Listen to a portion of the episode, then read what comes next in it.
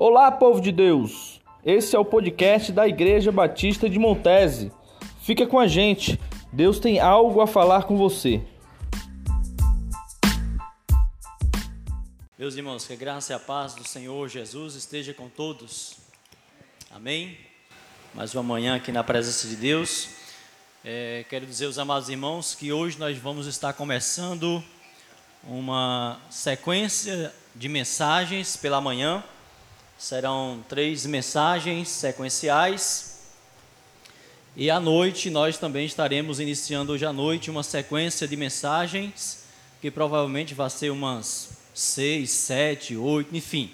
O fato é que vai ser sempre dentro desse tema, né? Nós até anunciamos que é, é um tema de uma mensagem que até é polêmica, o tema, o tema por si mesmo, né? Que é um tema de uma mensagem do grande pregador americano Jonathan Edwards, né? Edward, né? E é pecadores nas mãos de um Deus irado. E eu falei que as mensagens que vou estar pregando dentro desse tema é, não é uma cópia da mensagem desse grande pregador, é apenas o tema, tendo em vista que vamos estar falando sobre uh, esse Deus que na história tem revelado realmente a sua ira contra os pecadores. Mas nós acrescentamos que são pecadores nas mãos de um Deus irado e misericordioso.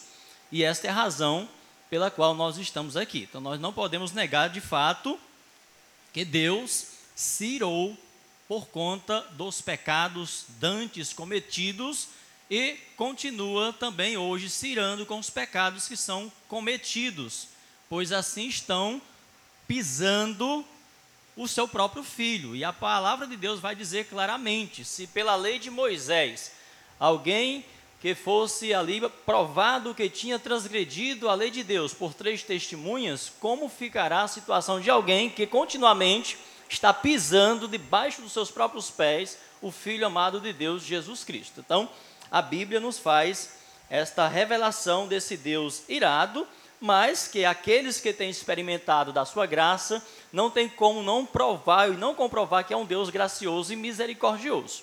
Não é?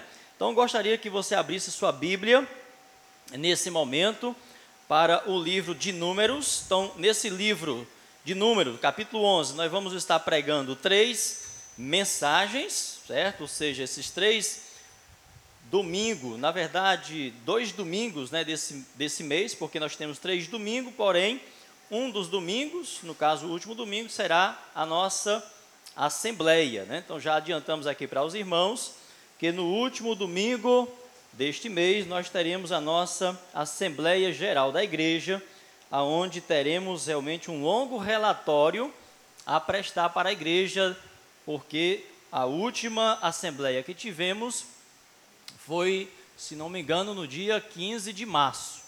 OK? Então, de março até agora, nós temos todos os relatórios e vamos apresentar todos os relatórios até é, agosto, no próximo, no último final de semana, no último domingo deste mês, tá bom? E a terceira mensagem dessa série aqui do capítulo 11 de Números, nós pregaremos no primeiro domingo do mês de outubro pela manhã. Número capítulo 11, versículo 1 ao versículo 6 diz assim a palavra do Senhor.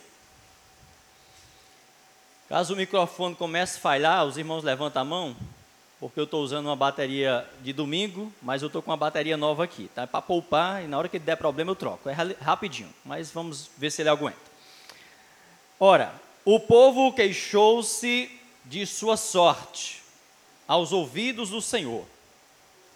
Ouvindo o Senhor, a sua ira se acendeu, e o fogo do Senhor ardeu entre eles, consumindo as extremidades do acampamento. Quando o povo clamou a Moisés, ele orou ao Senhor e o fogo se apagou.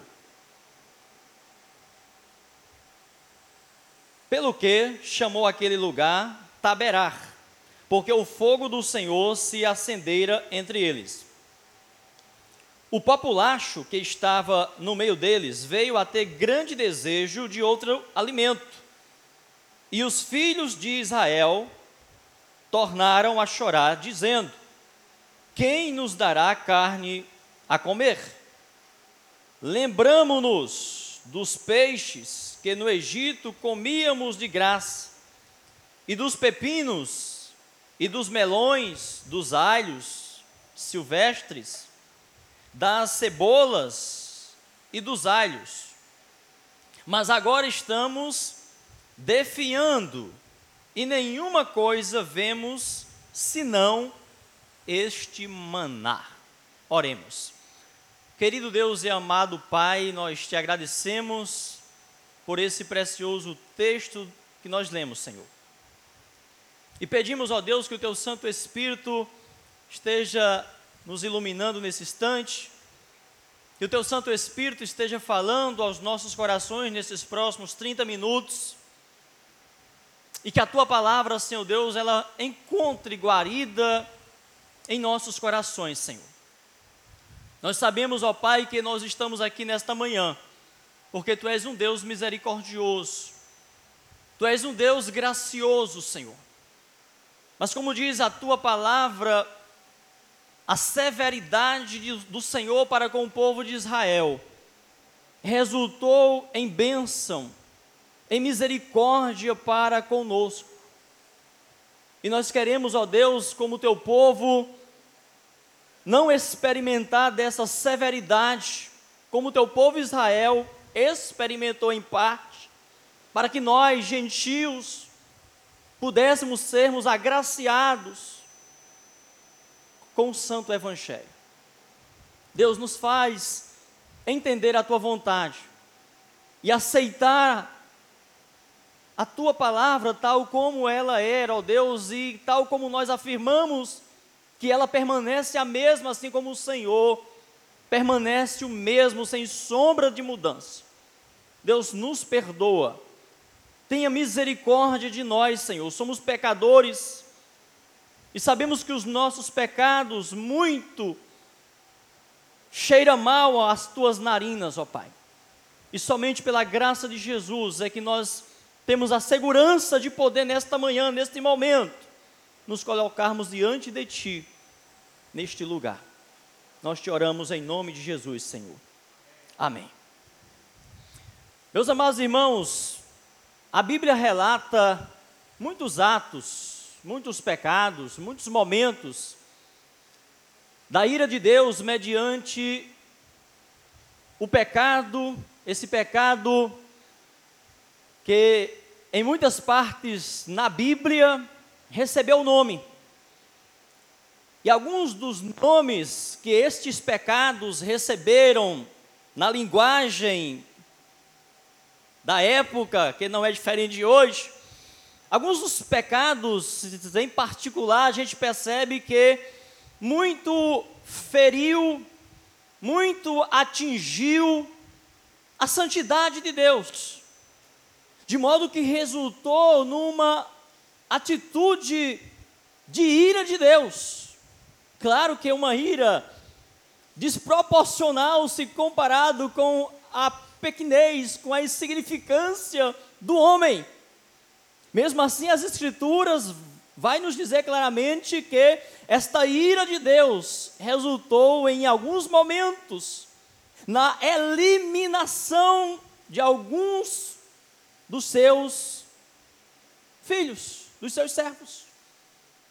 E uma das coisas que provocou muito a ira de Deus dentro desse contexto foi a ingratidão e a murmuração. Simples, não é? Quando nós pensamos hoje nos pecados que nós cometemos ou que a humanidade comete, que realmente cheira mal até mesmo aos, ao nosso nariz pecador, no entanto, aqui Deus se ira, Deus gera uma mortandade por dois pecados que talvez a gente no dia a dia ache que é bobagem, que não significa nada, esse Deus gracioso, esse Deus misericordioso, não está nem aí para esse tipo de pecado, ingratidão e murmuração. Pois bem, foram esses, Esse tipo de pecado que levou de fato o fogo de Deus descer nesta ocasião, neste arraial, aonde a presença de Deus era ali representada pelo tabernáculo e pela arca da aliança. E sabe qual foi, meus queridos irmãos, a minha atitude assim que eu li esse texto, porque já disse para os irmãos, essas mensagens é resultado da minha leitura diária, não é caçando texto na Bíblia para pregar, não. Estou meditando na palavra de Deus e Deus começa a falar através, e ali eu me proponho a pregar ali, pela misericórdia do Senhor. E a minha atitude, quando estava fazendo a minha leitura anual da Bíblia, e quando cheguei nesse texto, foi: Deus, tem misericórdia de mim. Senhor, perdoa-me por tua bondade, porque já em algum momento, Senhor, eu também murmurei, eu também reclamei da minha sorte. A murmuração aqui, meus irmãos, dizia respeito à sorte do povo. O povo estava se sentindo como um povo que não tinha sorte, como um povo que não tinha a plena bênção, o pleno cuidado de Deus. Você que é crente, salvo em Cristo Jesus, você já parou para pensar, meu amado irmão, minha amada irmã, no tamanho da sua sorte? Se você tivesse que comparar o ganho da vida eterna, este dom gratuito com qualquer outra riqueza que se atribuísse à sorte, que tamanho, que, que, que porcentagem, digamos, que nota você daria para a sorte que você teve de ter o seu nome escrito no livro da vida? Se, quando você pensa, quando você imagina nos bilhões de seres humanos, desde que existe homem sobre a terra, na atualidade nós temos aproximadamente 8 bilhões e você fazer parte de um número pequeno desses que são chamados por povo de Deus, ter o seu nome escrito, registrado no livro da vida, e você e eu ainda reclamar em algum momento de sermos azarados, tudo dá errado para mim, tudo que eu tento nada dá certo. Era mais ou menos isso que estava acontecendo com aquele pequeno povo dentre multidões que se aglomeravam naquelas nações em torno sem ter realmente a condução desse Deus poderoso, e esse Deus poderoso estava voltado inteiramente para esse grupo pequeno de pessoas se comparado com as outras multidões. De modo, queridos, que a coisa aqui foi séria. Fogo de Deus estava consumindo o acampamento. E não sou eu quem está dizendo, é a palavra de Deus. Portanto, guardemos este princípio, o princípio da palavra, porque este princípio se mantém, é o mesmo. Deus não muda.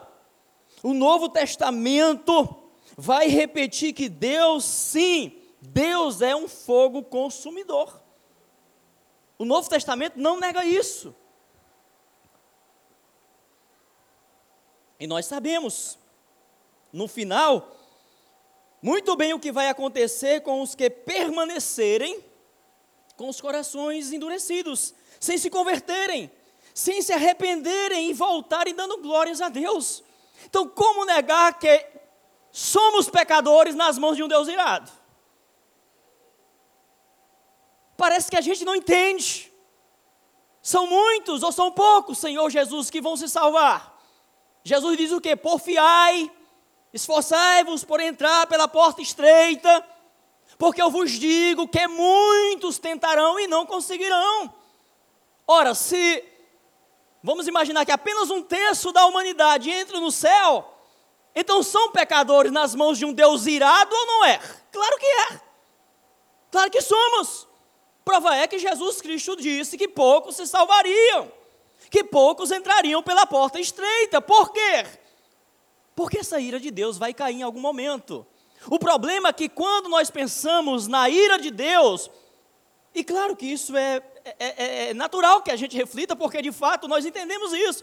Puxa, como que pode? Não, não estou debaixo da mão de um Deus irado. Olha só, a humanidade, olha o pecado que eles cometem, e parece que Deus não está nem vendo. Acho que Deus até é, não, não, não fica tão desagradado assim com esse tipo de iniquidade, porque não acontece nada. Só que essa ira de Deus, meus irmãos, o Antigo Testamento era, era uma amostra grátis dessa ira. E é isso que as pessoas às vezes não entendem, e é isso que as pessoas às vezes querem fazer uma errônea comparação entre o, Deus do Antigo Testamento e o Deus do Novo Testamento, como se o Deus do Antigo Testamento fosse um Deus irado realmente, fosse um Deus vingativo, um Deus muito severo, e o Deus do Novo Testamento, ou, ou o Deus da nossa era, não, o Deus da nossa era é outro Deus, ele mudou. Não! O Deus do Antigo Testamento é o mesmo Deus que estava na pessoa de nosso Senhor Jesus Cristo. A diferença é que Deus estava moldando um povo para que a plenitude dos tempos se cumprisse nessa plena revelação de Deus. Mas não significa dizer que Deus não continua irado. A prova é que, mesmo com o sacrifício de Jesus na cruz do Calvário, poucas almas se salvarão. Aí a gente quer remeter ou quer condicionar a ira de Deus a meros castigos aqui. Aqui, literalmente, era fogo mesmo descendo. Mas vamos imaginar que sobre esses que o fogo literal de Deus desceu, os matou ali consumindo, vamos imaginar que eles foram salvos, que eles já estavam eleitos por Deus. Agora você imagina que hoje nossos olhos físicos não contemplam esse fogo literal descendo mediante a desobediência do povo, mediante o pecado do povo. No entanto, vai ter um fogo também literal no juízo final que não se apaga. Ira de Deus. Mas, ao mesmo tempo, reconhecemos que estamos diante de um Deus gracioso, de um Deus misericordioso, mas que continua sendo fogo consumidor. E o fogo não muda, meus irmãos, passa tempo. O fogo natural que era acendido lá, não é? Riscando pedra uma, uma pedra na outra e tal, não queimava menos ou mais ou menos do que o fogo que hoje é muito mais fácil de atear. Era o mesmo fogo, tinha a mesma intensidade, tinha a mesma composição de queimar, de ferir. Da mesma forma é Deus, não há essa mudança. Deus não precisa de mudança, irmãos. Ah, Deus mudou, nós vivemos no tempo da graça. Não, o Deus do Antigo Testamento também sempre se manifestou com graça, sempre se manifestou com misericórdia, e foi por esta razão que o povo adentrou a terra prometida, por conta da graça de Deus, porque nada o povo fez que agradasse ao olhar de Deus, ao coração de Deus, e por isso Deus disse: Olha, vou colocá-los, porque esse povo foi-me muito fiel. Não foi por isso. Foi porque Deus era gracioso e havia de fato prometido. Moisés, meus queridos, resiste nesse livro, a partir deste capítulo 11, uma série de reclamações, uma série de murmurações e de rebeldia do povo contra Deus. A ideia de quem se rebela é sempre de alguém que está né, buscando justiça, direitos conquistados, defesa da minoria, defesa dos injustiçados. Esse grupo ali dentro, eles, dentro, eles procuravam isso. Eram os defensores da minoria, eram os defensores da injustiça. Eles achavam que estavam sendo muito injustiçados por terem sido tirados ali do Egito, daquela fartura que eles tinham. Deixa eu dizer uma coisa para os amados irmãos: a igreja do Senhor Jesus nunca lutou por estes direitos e nunca deverá jamais sentir sentir-se como se fosse um grupo pertencente à minoria. Principalmente, meus irmãos, nos moldes como os grupos de ativistas defendem hoje. Como se a igreja fosse uma coitadinha encurralada, um grupinho de minoria que precisa de vozes para estar defendendo a igreja ou representando a igreja, onde quer que seja. O representante da igreja aqui na terra é o Espírito Santo na pessoa dos crentes na pessoa dos fiéis, se esses forem submissos, se esses se sujeitarem realmente ao Espírito Santo, não haverá os escândalos, não haverá as vergonhas que nós contemplamos hoje por aqueles que nós julgamos que foram nos representar. A igreja nunca apelou para a opinião pública e social no sentido de reivindicar os seus direitos e defesa. Ela sempre confiou no seu Senhor e Mestre, e ainda que a igreja seja um pequeno rebanho, nos alegramos e nos sentimos mais do que vencedores, porque foi a este pequeno rebanho, disse Jesus, que o Pai eterno agradou dar o reino. Foi do agrado de Deus, não foi porque Deus viu algo de bom. Foi do agrado de Deus escolher Israel. Foi do agrado de Deus eleger você. Não foi porque você, não foi porque eu fizemos algo que chamou a atenção de Deus. Como alguns dizem, olha, nós precisamos fazer algo para chamar a atenção de Deus. Porque se nós chamarmos a atenção de Deus, Deus vai nos abençoar. O que é que eu tenho, meus irmãos, para chamar a atenção de Deus? Para Deus me abençoar? Então, queridos, entenda, não fazemos pacto com as minorias, mesmo sendo parte delas, neste mundo. Nem também, como igreja, nos associamos aos majoritários para oprimir ou reprimir o direito da minoria. Antes, anunciamos sempre a Cristo, justiça de Deus para todo aquele que crê. E ponto final. Então nós não temos uma bandeira para defender, seja da maioria, seja da minoria. Nós não fazemos parte de nenhum desses grupos. Nós somos a igreja.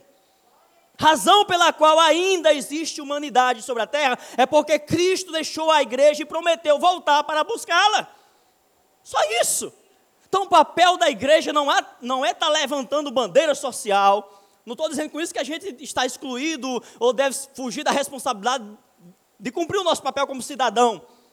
Mas não é papel da igreja levantar partido, ter uma visão partidária, levantar bandeira de político A, de político B, de organização A, de organização B. Não! O papel da igreja é pregar o evangelho e não tem obra social maior do que pregar o evangelho, porque junto com a pregação legítima do evangelho vem as ações de graça e de misericórdia que atende o homem como um todo percebemos, queridos, na história bíblica do povo de Deus, que quando essa rebelião atinge um líder, um servo de Deus, se vê claramente nas pessoas do, revel, do rebelado ou do grupo de rebeldes que a revolta, o sentimento de se insurgir, seja dentro do contexto aqui, né, contra aquela pessoa, ou a pessoa do líder que representa Deus, mas que aquele grupo diz assim: olha, esse líder, para mim, não representa Deus, ou esse líder não é, não me representa. Eu estou falando aqui dentro do contexto, não estou falando dentro de uma realidade, quando se trata de igreja local, da nossa realidade hoje. Mas a verdade, meus irmãos, é que é o próprio Deus quem vai dizer que aquela rebeldia daquele grupo não era necessariamente contra Moisés, não era necessariamente contra Arão, era sim contra Deus. Mas é interessante que os rebeldes, ou os grupos que se rebelaram na história, e hoje também não é diferente, eles nunca vão dizer que é contra Deus, porque eles não são bobo. Nunca houve uma revolta, nunca houve um levante diretamente contra Deus. Por quê? Porque, no geral, há um espírito impregnado de religiosidade na pessoa que se rebela, e ela sempre vai dizer: Não, eu estou fazendo isso em nome de Deus. Eu estou, a Deus eu me submeto, a Deus eu vou servir. Agora, este aqui não me representa, e Deus não precisa mais dessa figura aqui. Então sempre é assim, mas Deus vai dizer claramente, como, como foi no caso, quando o povo decidiu escolher um rei em lugar de Samuel, que era o juiz. Samuel ficou triste, Deus disse: Não, Samuel, calma, não é a você que o povo rejeita, Samuel, é a mim. Então, as reivindicações que aconteciam aqui não eram necessariamente para Moisés. É claro que Moisés era afligido. É claro que os líderes ali eram afligidos por aquela situação, mas era, meus irmãos, uma rejeição a Deus, porque era Deus o Senhor, era Deus que conduzia aquele rebanho ali. E claro, você se insurgir diretamente contra Deus, você não vai parecer bem aos olhos dos outros, né? Porque o povo crê em Deus. Então, por isso que não há uma revolta direta, usando, sendo contra a pessoa de Deus. Então, vai escolher sempre um líder para que, através do líder, se canalize o que de fato está lá dentro do coração, que é de fato uma rejeição ao Senhor. Então, não seria sábio essa insurreição ou esse insurgimento contra a pessoa de Deus diretamente. Então, queridos, esse sentimento né, de, de, de, de rebeldia, de desordem, de murmuração, ela sempre, esse sentimento, essas ações, sempre foi colocado na mente do homem por aquele que é o príncipe da rebelião, né? Aquele que se rebelou contra Deus, aquele que não se submeteu à vontade de Deus, aquele que, aquele que quis contrariar. Então, onde houver um espírito dessa natureza, pode ter certeza, há de fato o dedo, a mão daquele principado. E aí nós contemplamos algo muito parecido né, no, no na pessoa de Jesus, no Novo Testamento, na pessoa de, de João Batista, e esse fato está registrado pelos três evangelistas, né, que é Mateus, Marcos e Lucas, quando os fariseus, os doutores da lei, aqueles que eram religiosos, que criam em Deus e tal, chegam para Jesus e diz: "Olha, você faz isso aí, esses milagres, em nome de quem? Com qual autoridade você faz isso aí?" Ou seja, eles eram os defensores de Deus, mas quem era Jesus? Era um líder, era um homem, mas na verdade era o próprio Deus. Mas na visão deles, eles não contemplavam o próprio Deus, contemplavam um homem que se colocava como o, o discípulo, como o pregador das boas novas de Deus. E eles fazem essa pergunta: Olha, me responda, com que autoridade você está fazendo isso aí? E aí Jesus Cristo calmamente diz: Olha, tudo bem, eu vou lhe responder, desde que você me responda também uma pergunta que eu vou fazer para vocês. Me digam, o batismo de João é do, do céu ou é dos homens? E aí eles reúnem-se ali o grupinho de fariseus entre si e começa a, aquele arrazoamento entre si, dizendo o seguinte: olha, se nós falarmos que é do céu, ele vai nos dizer: se é do céu, por que vocês não creem então? Por que você rejeita o batismo de João? Se nós falarmos que é dos homens, então os homens vão nos apedrejar, então nós tememos, porque os homens creem que João é um profeta de Deus. Então eles decidiram o quê? Não sabemos. É assim que acontece, irmãos o insurgimento, a rebelião, a rejeição sempre é a pessoa de Deus. E Jesus aqui coloca isso claramente. Então nós não temos dúvida de que os doutores da lei, os escribas, os anciãos e os fariseus do tempo de Jesus, era sim a continuidade dos duros de coração do antigo Israel. Toda dificuldade que eles enfrentassem, por menor que fosse, eles culpavam Moisés por tê-los tirado do Egito, e exaltavam o Egito na pessoa do faraó. Agora é interessante salientar, veja aí o versículo 4.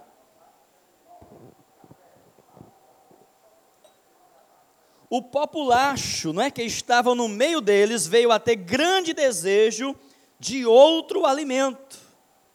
Então, esse versículo deixa muito claro aí que, a princípio, esta murmuração e fastio de Deus partiu do povo que não fazia parte da promessa, era o populacho, era o povo incircunciso, o povo egípcio, que também sofriam nas mãos do faraó naquela ocasião e aproveitou a oportunidade daquela grande multidão saindo, do qual penso que não dava naquele momento para discernir ainda o certo quem era hebreu ou quem era egípcio, e aqueles que também eram oprimidos aproveitam e saem junto naquela naquele êxodo, naquela saída gloriosa que nós conhecemos. Mas esse povo está bem representado hoje também, meus irmãos, no meio do povo de Deus.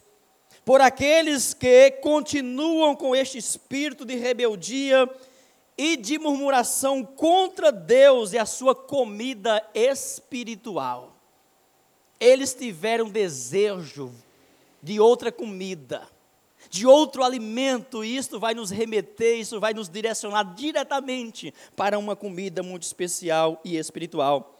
Eles têm um poder, meus queridos, de influência muito grande no meio da igreja ainda hoje, e já tem contaminado a muitos em nossos dias. Veja aí o versículo 5. Lembramos-nos dos peixes, eles vão fazer aquele relatório, não é? relatório das maravilhas, não é? Que eles tinham quando estavam lá no meio do Egito. E está no meio deles é semelhante àquela, àquela, àquela, aquele aprendizadozinho que nós tivemos na nossa infância, né, da, da, dos conjuntos, né?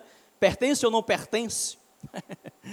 pertence ou não pertence? Opa, estava no meio, mas não pertencia ao povo de Deus. Não fazia parte. Em algum momento tinham que sair. Ou saía por livre e espontânea vontade, ou saía realmente pelo fogo de Deus, porque não aguenta caminhar. A Bíblia diz lá no Salmo 1 que o ímpio não permanecerá na presença, no tabernáculo do Senhor. Então, queridos, esse desejo desse populacho também influenciou muito os filhos de Israel a pensarem como eles e a desejarem como eles. Veja, pelo que os filhos de Israel tornaram a chorar e disseram: ou seja, eles já, já haviam chorado em outros momentos.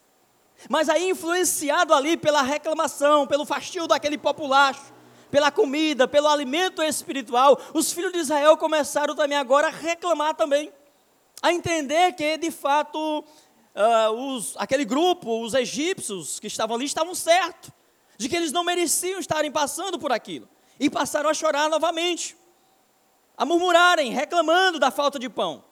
E Deus milagrosamente mandou o maná para saciá-los.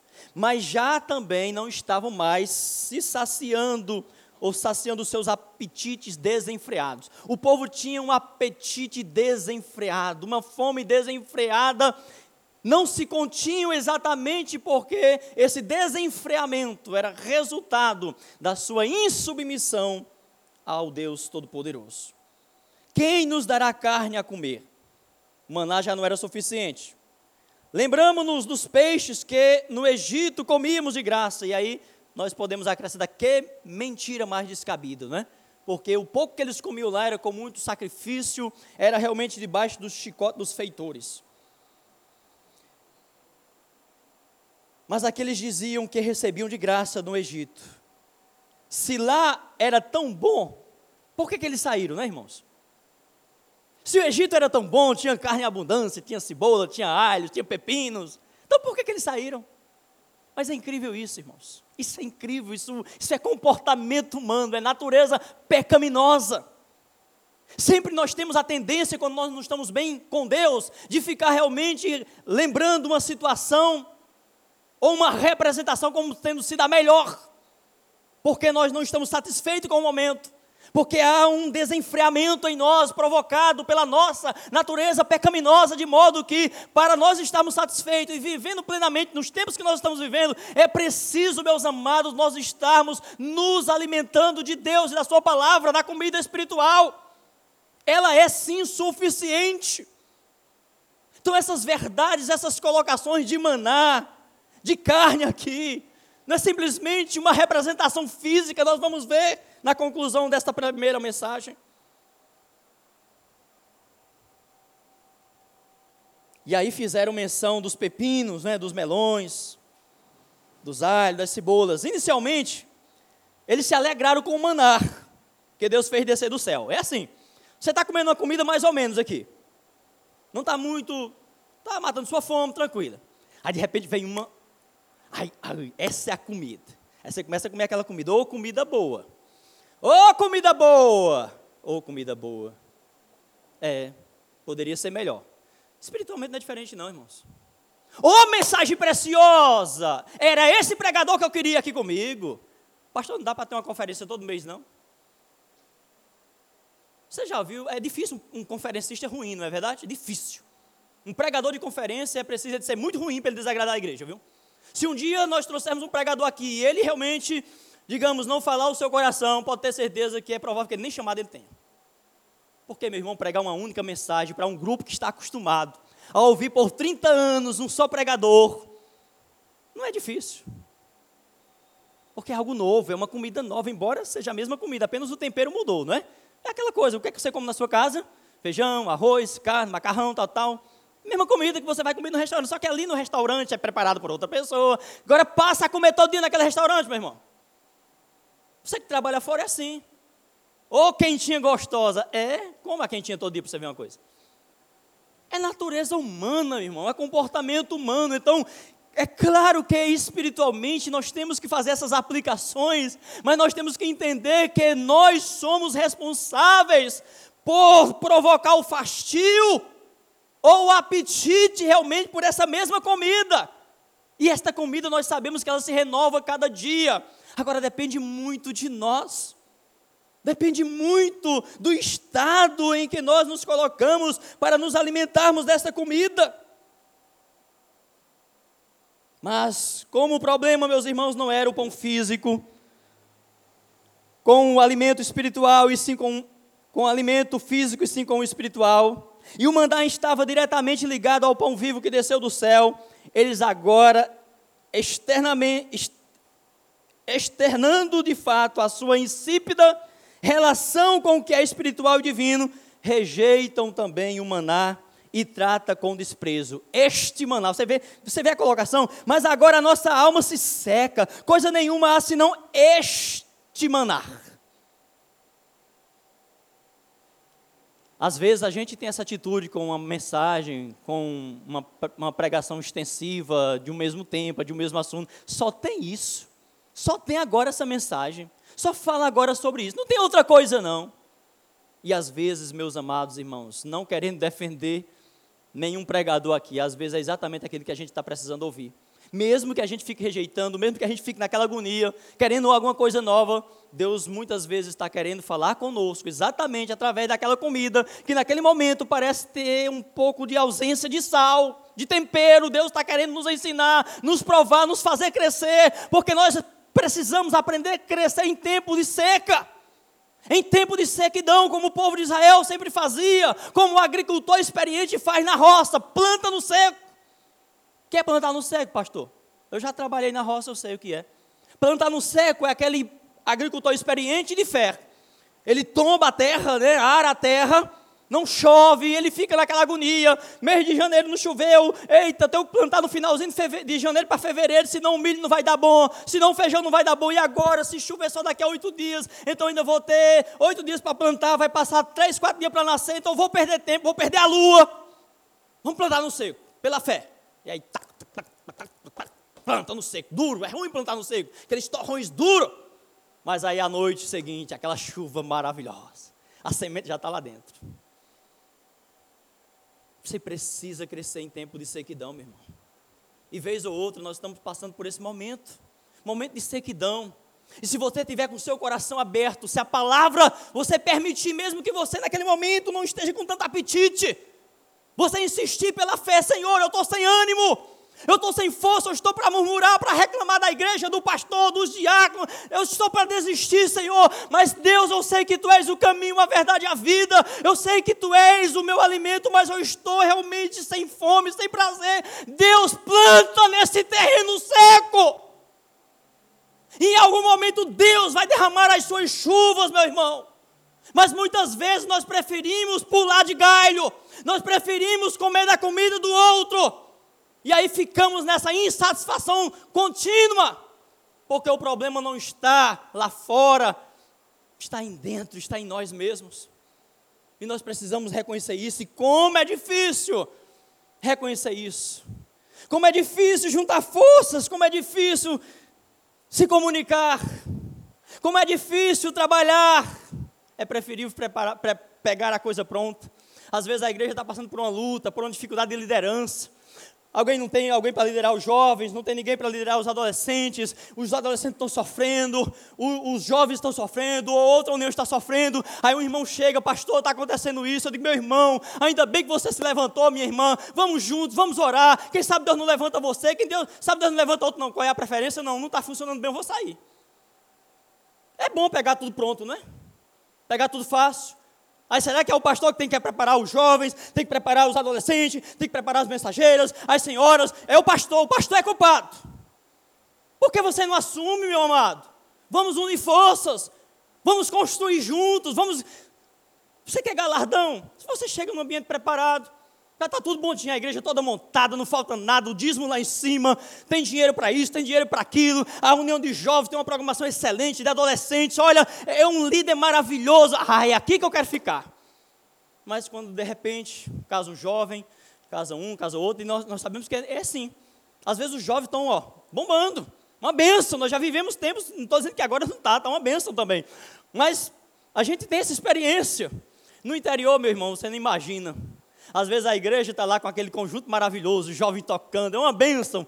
Um outro domingo, o jovem precisou ir para Fortaleza, ou para uma outra cidade estudar, fazer faculdade, ou trabalhar, acabou a banda. E aí você vai desistir? Vou dizer, ah, vou sair dessa igreja porque não tem mais músico para tocar, para cantar, aqueles grupos saem. Vou, vou procurar uma igreja que tenha isso. Irmãos, isso é realmente fastio de Deus. Nós precisamos realmente aprender da palavra. Então, queridos, este desprezo não poderia resultar em outra coisa senão na ira e castigo de Deus. Pois eles estavam desprezando não necessariamente o maná, o pão físico, mas a falta de temor a Deus. Não conseguiam discernir que eles Este pão também era uma representação, uma tipologia do pão da vida que nos alimenta para a vida eterna. Jesus claramente faz menção a este grande, a esta grande, a essa gente quando está diante dos fariseus, seus sucessores na época de Jesus. Jesus autentica a relação do manar, do pão que ali caiu do céu, para alimentá-los com o seu corpo, que também veio do céu, para dar vida a todo aquele que dele se alimentasse pela fé. E aí, para encerrar, eu quero que você abra a sua Bíblia em João, capítulo 6, versículo 32 ao 35.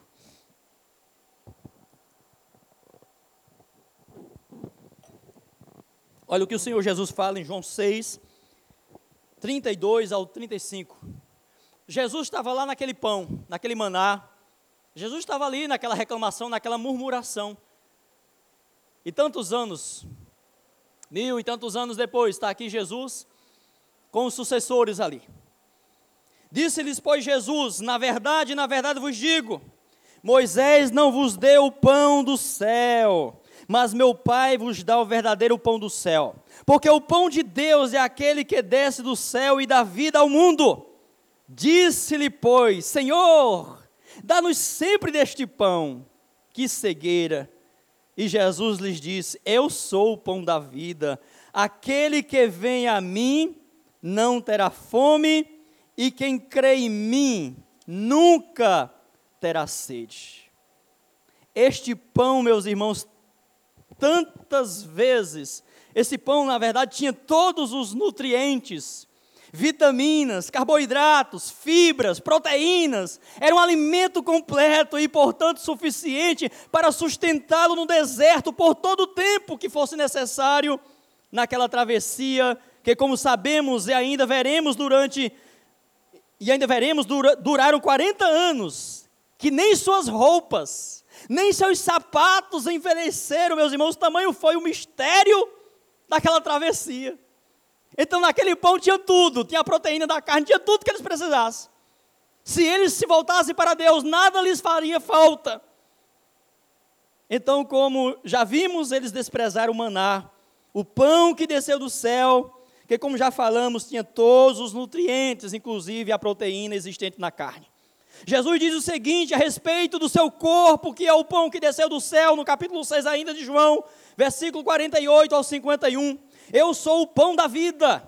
Vossos pais comeram maná no deserto e morreram. Este é o pão que desce do céu, para que o que dele comer não morra. Eu sou o pão vivo que desceu do céu. Se alguém comer deste pão, viverá para sempre. E o pão que eu der é a minha carne que eu darei pela vida do mundo.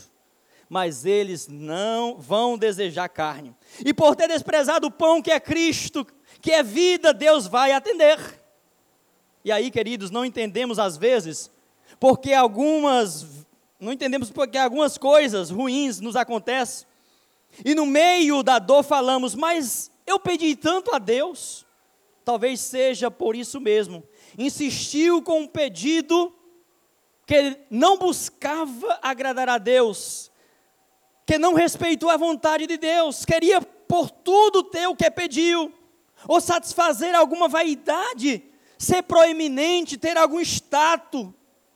Foi o caso de Balaão, né? que no seu interior desejou tanto que Deus permitisse com que ele amaldiçoasse o próprio povo de Deus.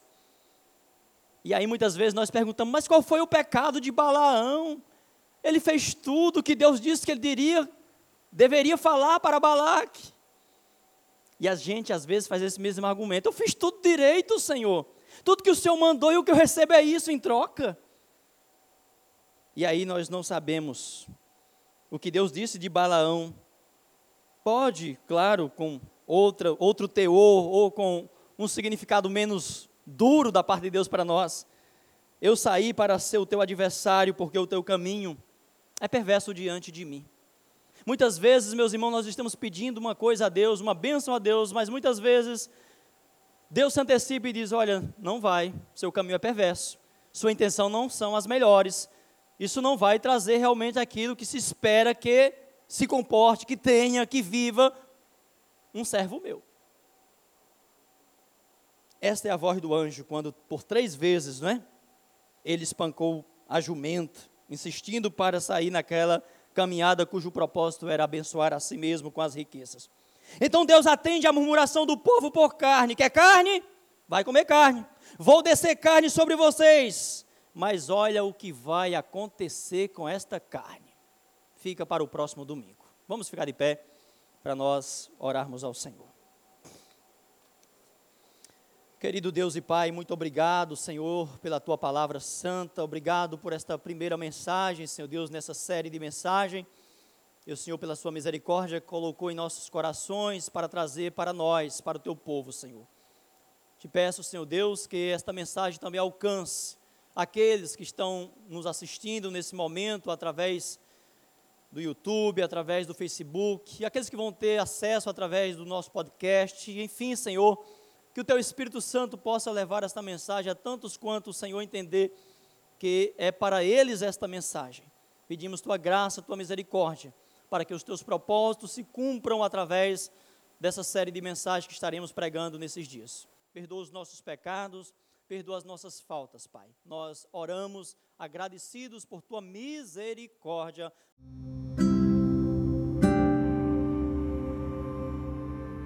Que o amor de Deus Pai, Deus Todo-Poderoso, que a graça salvadora de nosso Senhor Jesus Cristo, a comunhão e as consolações do seu Santo Espírito seja com todo o povo de Deus, reunidos aqui em Montese e em toda a face da terra, desde agora e para todo sempre. Amém.